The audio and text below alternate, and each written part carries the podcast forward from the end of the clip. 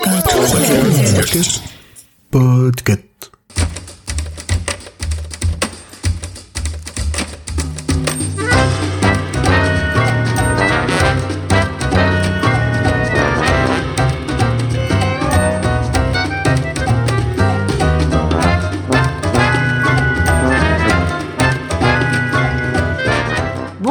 bienvenue dans ce chapitre. Nous allons parler, comme le veut le protocole, de livres que l'on vous recommande chaudement.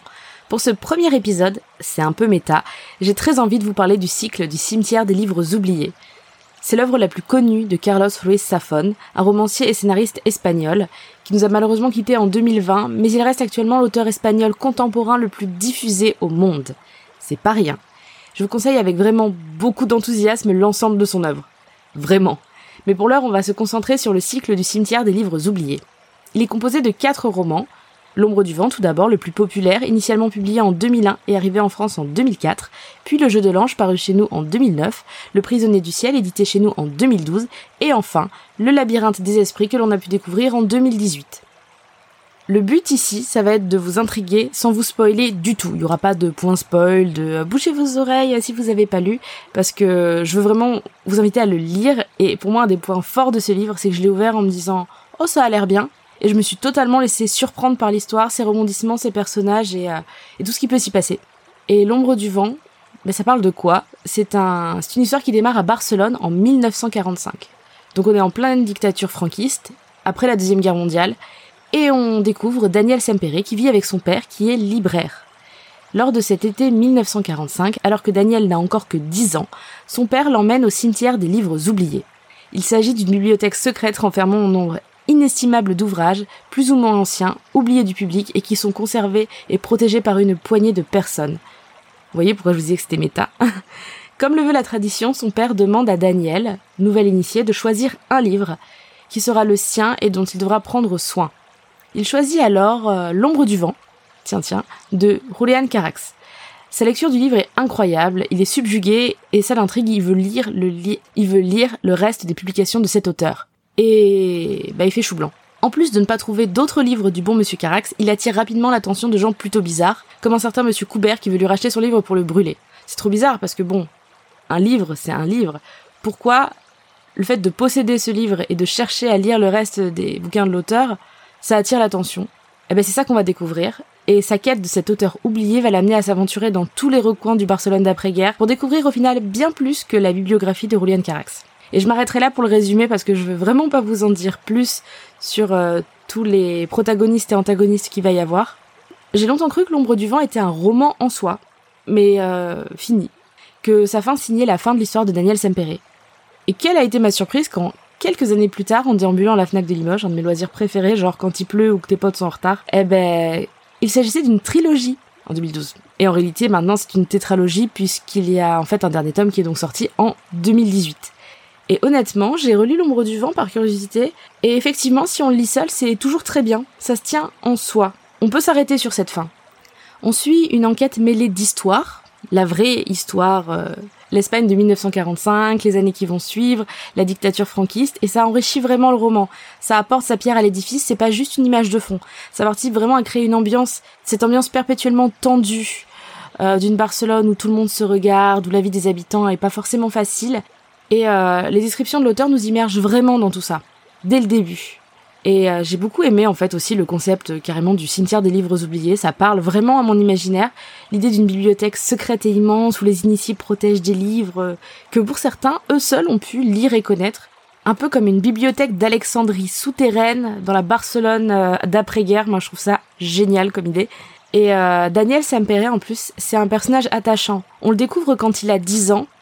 Et je vais pas vous mentir, au fur et à mesure des tomes de ce cycle, il grandit. Et euh, j'ai beaucoup aimé suivre son évolution, suivre sa vie, marquée par, euh, jalonnée par tous les événements euh, liés à l'ombre du vent et à tout ce que ça va entraîner. Son père est un personnage attachant, mais il y a aussi beaucoup de protagonistes et d'antagonistes qu'il va rencontrer, qui rentrent pas forcément dans la caricature, euh, qui me rappellent un peu certains personnages d'Agatha Christie, euh, des personnages forts, dont euh, des fois des points de détail vont nous marquer plus que le personnage en lui-même. Par exemple, il y a un personnage qui sent la fumée et euh, genre euh, j'ai du mal à le détacher, genre à me souvenir de tout le reste de son background, mais ça, ça m'avait marqué. Euh, on est vraiment porté par l'histoire et euh, l'écriture est la traduction, ils font vraiment. Donc la traduction est pour les trois premiers tomes de François Maspero, mais malheureusement, étant donné qu'il est décédé en 2015, soit un an avant l'apparition initiale du roman, c'est Marie Villa Casas, Casas qui a traduit le dernier tome, et je trouve que les traductions sont d'une très grande qualité. On est vraiment pris dans cette euh, dans cette description. Je peux pas vous dire si l'écriture euh, initiale est bien parce que moi je suis pas très forte en espagnol, je l'ai lu en VF. Mais voilà, de par le contexte historique et les histoires tragiques qui se développent un petit peu dans le roman, Daniel il est quand même orphelin de sa mère par exemple, c'est une lecture qui est teintée de beaucoup d'émotions toute la bibliographie de l'auteur à ce côté un peu parfois doux amer, parfois tout simplement tragique. Et moi, c'est quelque chose que j'apprécie. Bon, je préfère le préciser parce que bon, par exemple, il y a des auteurs comme Catherine Pancol qui sont hauts en couleurs. Là, on est plutôt sur des couleurs plus effacées, plus en teinte de gris même parfois. Mais ça fait vraiment le charme de la bibliographie de Carlos Ruiz Zafón. Et c'est un peu dans cette euh, dans cette ville triste. Euh, avec ses habitants un peu tristes tout, qui se passe euh, une histoire un peu en souterrain et j'avais vraiment aimé justement suivre ce mystère qui des fois me rappelle aussi quand même quelques histoires de Fred Vargas ou Agatha Christie à certains passages. Après si vous le lisez, dites-moi ce que vous en pensez, peut-être que vous serez pas d'accord. Je m'autorise un petit point Wikipédia quand même pour saluer le succès euh, démentiel de cette œuvre, parce que L'ombre du vent, qui est le quatrième roman de l'auteur, a été sélectionné dans les romans étrangers pour le prix Femina 2004. Il a aussi reçu des prix littéraires français, comme le prix des Amis du Scribe et le prix Michelet en 2005, et ainsi qu'au Québec, le prix des libraires du Québec 2005, catégorie roman hors Québec et le roman a été vendu à plus de 12 millions d'exemplaires dans 50 pays. En janvier 2010, le classement de plusieurs magazines dédiés à l'édition dont Livre Hebdo en France et The Bookseller, en Angleterre, au Royaume-Uni, l'introduit à la cinquième place des écrivains de fiction les plus vendus en Europe en 2009. Donc euh, voilà, on il rigole pas trop. Hein. L'ombre du vent, c'est vraiment un roman qui fait pas l'unanimité, je vais dire, mais qui quand même a marqué la littérature. Et c'est le, livre, en tout cas espagnol, euh, contemporain le plus connu. Le cycle du cimetière des livres oubliés est très facile à trouver en conséquence. Il existe en poche, il existe en dématérialisé et il est également sur les catalogues de livres audio, notamment Audible. Les quatre euh, tomes euh, sont disponibles, ce qui est ironique parce que le cimetière des livres oubliés ne l'est pas du tout.